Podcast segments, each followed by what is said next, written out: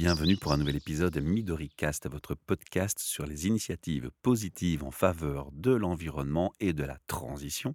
C'est un projet co-créé avec l'espace de coworking Transforma Bruxelles, Innovation Center, et notre SBL de Podcast Factory Org. J'ai devant moi la joie et le plaisir de retrouver Jeanne Delaurent, et comme dans l'épisode précédent, vous l'aviez entendu, on l'avait mentionné, on va parler aujourd'hui des arbres fruitiers en particulier, mais aussi de pourquoi est-ce qu'on fait des greffes à ces arbres et un sujet amenant l'autre. On va commencer par le début, on va parler des arbres fruitiers. De quels arbres fruitiers souhaiterais-tu nous parler? Et pourquoi avoir pensé à ce sujet peut-être? Oh, j'ai pensé à ce sujet parce que je pense que d'abord c'est c'est quelque chose qui me passionne. Ouais, les arbres fruitiers, c'est vraiment un truc qui me passionne. Et puis c'est une question qu'on me pose très souvent. Les arbres fruitiers, lesquels?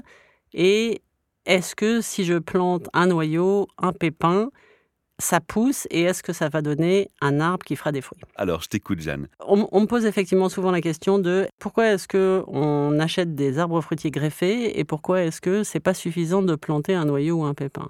C'est suffisant de planter un noyau ou un pépin. Donc, si on plante un noyau, si on plante un pépin, dans les conditions euh, nécessaires, c'est-à-dire si c'est stratifié par le froid, etc. etc. Donc, bon, je ne vais pas rentrer dans les détails, mais ça peut parfaitement pousser, ça peut parfaitement faire un arbre, et ça peut parfaitement faire des fruits. Il n'y a pas de mystère. Si on plante quelque chose qui est une graine d'arbre fruitier, ça peut faire un arbre fruitier qui donnera des fruits sans aucun problème. J'ai envie de dire, dans la nature, il n'y a personne qui fait des greffes normalement. Non, dans la nature, il n'y a personne qui fait des greffes. Ouais, ouais. C'est l'homme qui fait des greffes. Mais dans la nature, les fruitiers ne produisent pas les fruits que tu achètes au supermarché. Ça, c'est vrai aussi. C'est ça. En particulier, voilà, la, Golden Delicious et euh, la euh, Royal Gala, etc., etc. Dans la nature, zéro, ça n'existe pas.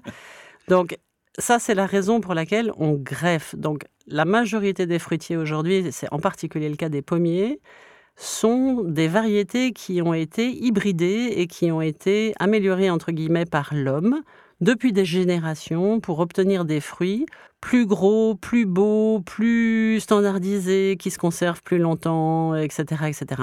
Et qui correspondent plus au goût humain actuel. Mmh. Hmm?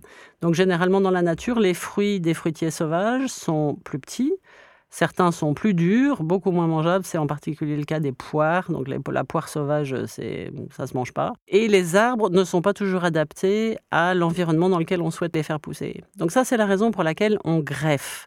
Donc si, euh, si je parle un petit peu de la greffe, en fait, la greffe, c'est mettre sur un pied d'arbre avec une racine, donc ça s'appelle le porte-greffe. Donc en bas de l'arbre, il y a un pied avec une racine. Mettre sur ce pied avec une racine un morceau d'autre arbre fruitier qui est la variété qu'on souhaite. Ça, ça s'appelle le greffon. Mmh Je m'explique, on fait ça parce que le fait d'avoir un porte-greffe qui n'est pas celui de l'arbre final permet d'avoir un porte-greffe qui est adapté à son sol ou à son environnement. Donc les porte-greffes faut quand même que ce soit deux espèces qui se ressemblent. Il faut que ce soit deux espèces qui se ressemblent, oui, oui. Il faut que ce soit deux espèces qui se ressemblent. On ne peut pas greffer n'importe quoi sur n'importe quoi. Si on greffe un pommier, sur un chêne, ça, va être compliqué. Il y a certaines... Donc, si tu veux, par exemple, on greffe le poirier sur le cognacier si on veut avoir des arbres plus petits. Mhm. Hein, parce que les poiriers euh, sauvages sont de très grands arbres. La majorité des gens ne peuvent pas avoir un arbre de 10 mètres de haut dans leur jardin. Et donc, on greffe les poiriers sur des cognaciers. Donc, le porte-greffe, ça sert principalement à réguler la hauteur de l'arbre. Donc on peut avoir des arbres qui sont ce qu'on appelle des francs, c'est-à-dire des arbres qui sont greffés sur un noyau, un pépin, etc. Donc quelque chose qui pousse spontanément, qui va donner des très très grands arbres. Et là, la mise à fruit sera très longue, c'est-à-dire qu'ils ne produiront pas avant 10 ans ou 12 ans de croissance. Et puis, on peut avoir des porte-greffes plus ou moins nanifiants. Donc, si tu veux, tu pars de de l'arbre euh, taille maximum, qui est l'arbre franc, donc l'arbre euh, issu d'un pépin. Et puis, tu peux ensuite choisir des porte-greffes qui te permettront d'avoir un arbre plus ou moins grand. Mmh. Typiquement, un des moins grands, c'est le M9. Ça fait des tout petits arbres qui font 2 euh, mètres ou 2 mètres 50 de haut et dont la mise à fruit est ultra rapide. Au bout de deux ans, il commence à produire des fruits. Donc ça, c'est l'avantage si tu as un tout petit jardin. C'est aussi ces arbres-là que tu vois dans euh, les vergers où les gens plantent des arbres extrêmement proches les uns des autres qu'ils conduisent et qu'ils taillent. Donc, qu'ils taillent en espalier ou qu'ils taillent euh, le long de lignes, tu vois, qu'ils conduisent un peu comme de la vigne. Mhm. Ça s'y prête particulièrement. Ça s'y prête particulièrement parce que c'est à la base un tout petit arbre.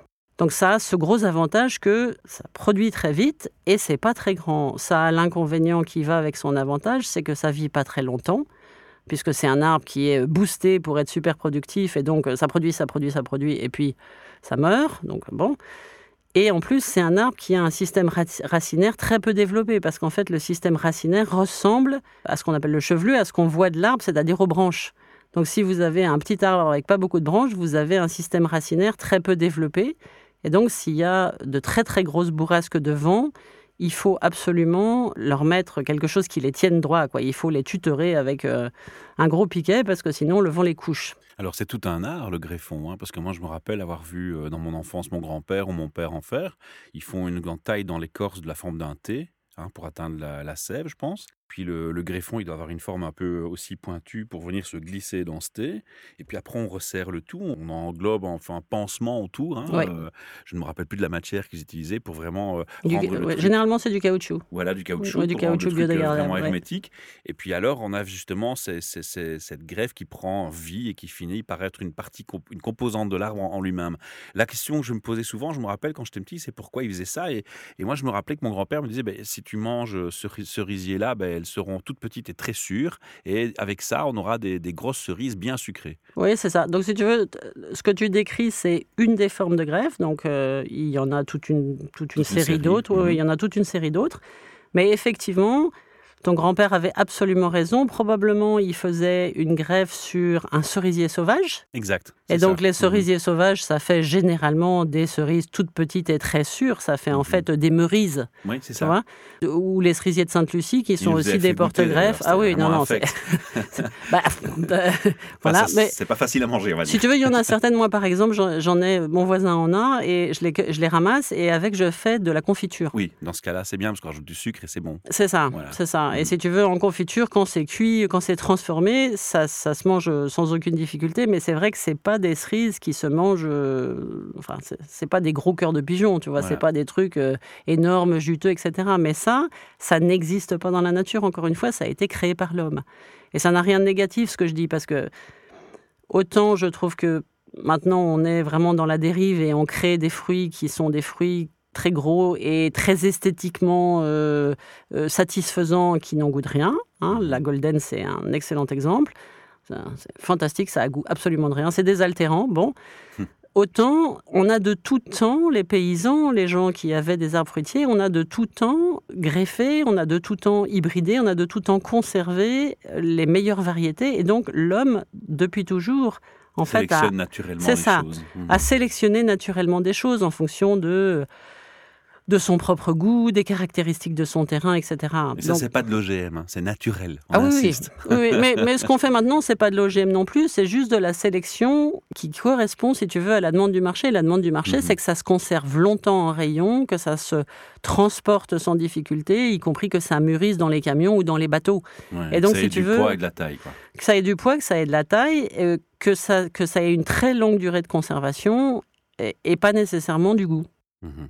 Parce qu'en plus, on n'aime plus nécessairement les choses qui ont du goût. Si tu veux, euh, moi j'ai goûté toute une série de variétés de pommes parce qu'à côté de chez moi j'ai la chance d'avoir un conservatoire végétal national. Et donc, si tu veux, ils ont, je sais pas, 600 euh, sortes de pommiers différents. C'est extraordinaire. Et si tu veux, il y en a, c'est vraiment plus un goût auquel on est habitué. C'est sûr, c'est acre, c'est euh, enfin étrange quoi.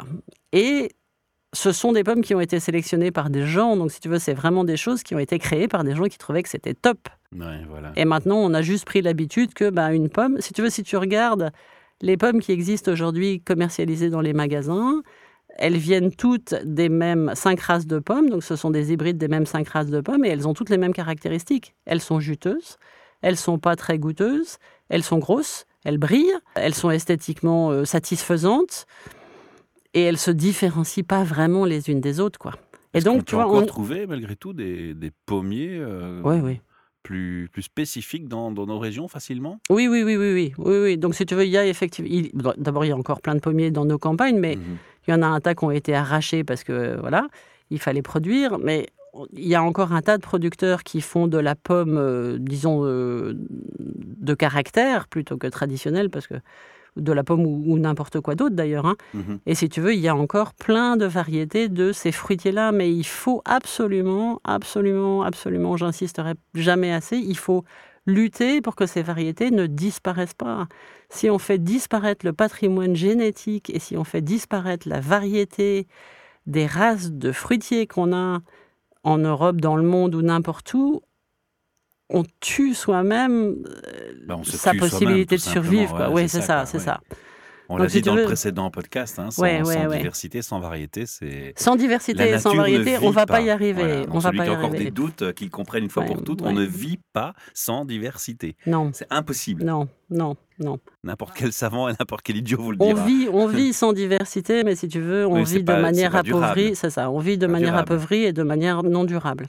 Mais bon, quand même un point là-dessus, la nature recréera de la, diversité quand on ne sera plus là. Hein. Hmm, parce que soit là ou pas, qu'on soit là ou pas, euh, elle recréera de la diversité. Mais si on pouvait nous éviter de détruire la diversité qui existe pour après reconstruire quelque chose de plus standardisé et de moins intéressant, ça serait bien. quoi. Grâce à nos amis de Plaisir Vert, hein, dont on a fait des, podcasts que tu entendras aussi certainement sur le site de Midoricast, qu'on va bientôt publier avec Joveline, elle m'a mis en contact avec une pépinière à Halle. Je vais les inviter à mon micro, dont je ne dis pas le nom tout de suite, je laisserai la surprise. Et ils proposent des légumes, des fruits et des arbres fruitiers, donc euh, bio donc où il y a une garantie homologuée bio vraiment de souche. Quoi. Et ça, je pense que c'est aussi une plus-value ou ce n'est pas forcément une plus-value? C'est toujours une plus-value. Donc si tu veux, il y a beaucoup de débats sur est-ce que le bio est vraiment bio, etc. etc.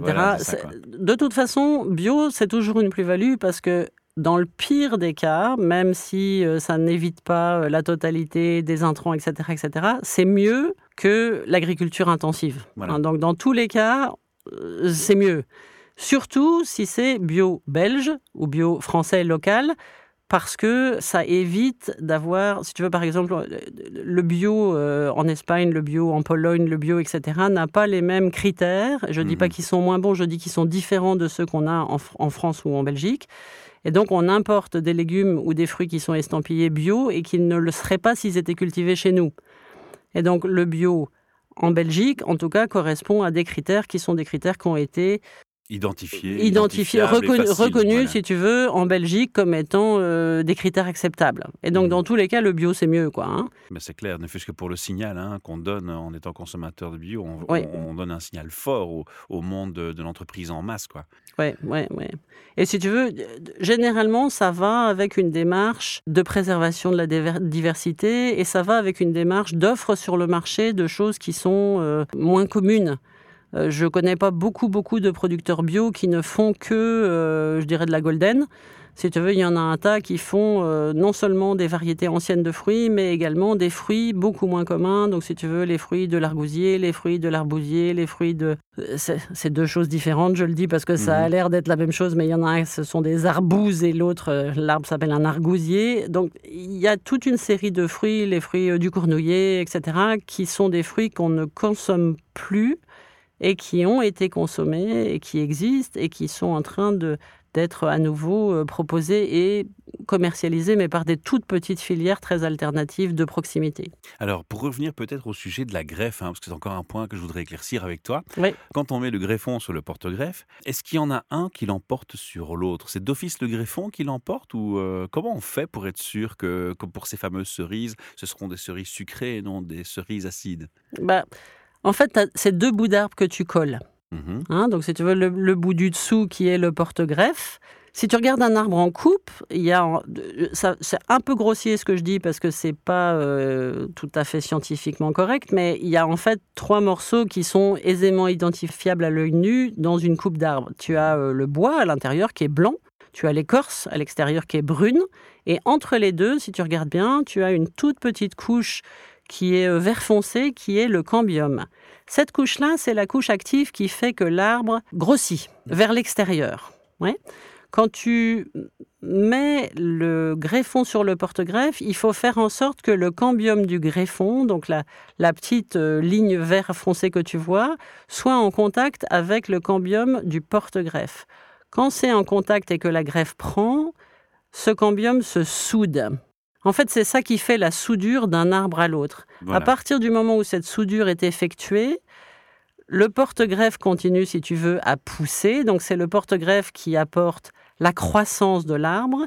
Mais au-dessus de la greffe, donc au-dessus du point où tu as greffé et qui reste très visible, tout ce qui pousse au-dessus, voilà, tout ce mmh. qui pousse au-dessus sera la variété que tu as greffée. Mais c'est la raison pour laquelle il faut, quand on plante un arbre fruitier greffé, faire attention à la profondeur à laquelle on le plante. Parce que si on enfouit le point de greffe, hein, donc quand vous achetez un fruitier, si vous regardez au pied du fruitier, à peu près 10 euh, ou 20 cm des racines, en fait, il y a une espèce de renflement. Mhm. Ce renflement, c'est le point de greffe. Si vous enfouissez ça dans le sol, l'arbre va repartir du pied au niveau du porte-greffe. C'est-à-dire que ce qui va sortir du sol, ça va être la partie la plus vigoureuse. La partie la plus vigoureuse, c'est toujours le porte-greffe. D'accord. Et donc, il faut absolument laisser le point de greffe au-dessus du sol pour être sûr que ce que vous voyez pousser, c'est le greffon. Alors peut-être une question idiote, mais je me mets à la place de personnes qui n'y connaissent rien non plus. Est-ce qu'il serait possible donc, par cette façon de greffer, d'avoir au-dessus d'un niveau de l'arbre les fruits qu'on espère qui sont sucrés comme on l'a souhaité, et en dessous, l'autre, et donc deux types de fruits différents sur le même arbre? Oui, mais c'est généralement pas ça qu'on fait. Donc si tu veux, le porte-greffe, généralement, les fruits ne sont pas des fruits que tu as envie de manger. Mhm. C'est très souvent, euh, effectivement, comme disait ton grand-père, euh, c'est petit, c'est sûr, etc., euh, etc. Ce qu'on fait assez régulièrement, c'est qu'on greffe plusieurs variétés sur le porte-greffe. C'est-à-dire que tu as un porte-greffe avec plusieurs branches et tu peux, si c'est un, par exemple, si tu greffes de la prune, tu peux greffer d'un côté de la reine Claude et tu peux greffer de l'autre côté de la prune dente. Donc sur le tu vois qui fait du pruneau d'Agen. Oui, oui, tu peux avoir 10 sortes de, de fruits, de, le même fruit évidemment. Tu peux avoir 10 sortes de prunes différentes sur le même arbre. Waouh. Voilà, l'inconvénient. encore vu par contre. Ouais, mais ça, ça existe. Donc, si tu il y a des gens qui trouvent que c'est rigolo de faire ça. L'inconvénient de faire ça, c'est que généralement, bon, d'abord, ça fatigue un peu l'arbre. Oui, ça épuise. Probablement, oui. Ouais, c'est ça. Quoi. Et puis surtout, si tu veux, euh, les variétés ne sont pas égales entre elles. Et donc, il y en a mmh. une qui finit par prendre le dessus parce qu'elle est super. Oui, c'est ça. Elle, elle pousse beaucoup mieux, elle est super productive, etc. Et donc, elle finit par éliminer les autres. Mais si tu veux, c'est un, un truc euh, intéressant à faire de constater que. Parce qu'en fait, à partir du moment où il y a soudure entre le porte-greffe et le greffon, le greffon se développe. Et donc, si tu as des greffons différents sur des branches différentes, bah, tu as des arbres différents sur le même. Eh bien, dis donc, Jeanne, j'en ai appris des choses aujourd'hui grâce à toi et j'espère que c'est valable aussi pour nos auditeurs. Alors, Jeanne, avant de clôturer tout doucement ce podcast-ci, est-ce qu'il y a des choses que tu voudrais encore euh, mentionner, qu'on doit savoir quand on veut faire des greffes et la production fruitière euh, dans son jardin, qu'on n'aurait pas encore abordé? Une erreur classique à ne pas faire. Bon, tu as déjà dit, pas trop bas, pas le nœud en dessous, et sinon c'est foutu. Mais il y a d'autres erreurs à, ne pas faire? Des erreurs à ne pas faire euh, Non, parce que si tu veux, je pense que la majorité des gens ne va pas se lancer à faire des greffes sans savoir greffer. Par contre, ce qui serait intéressant, et ça n'est très souvent pas le cas, c'est de poser la question quand vous achetez un arbre fruitier pour savoir sur quel porte-greffe il est greffé. Parce que je le répète, un porte-greffe M9, ça fait un fruitier tout petit. Un porte-greffe MM111, ça fait un fruitier intermédiaire, mais ça fait quand même 4 mètres de haut ou quelque chose comme ça. Mhm. Et un porte-greffe sur franc, ça fait un arbre qui fait 10 mètres et qui ne met à fruit qu'au bout de 10 ou 12 ans. Donc j'ai souvent aussi des gens qui me disent oui, j'ai planté un arbre, etc.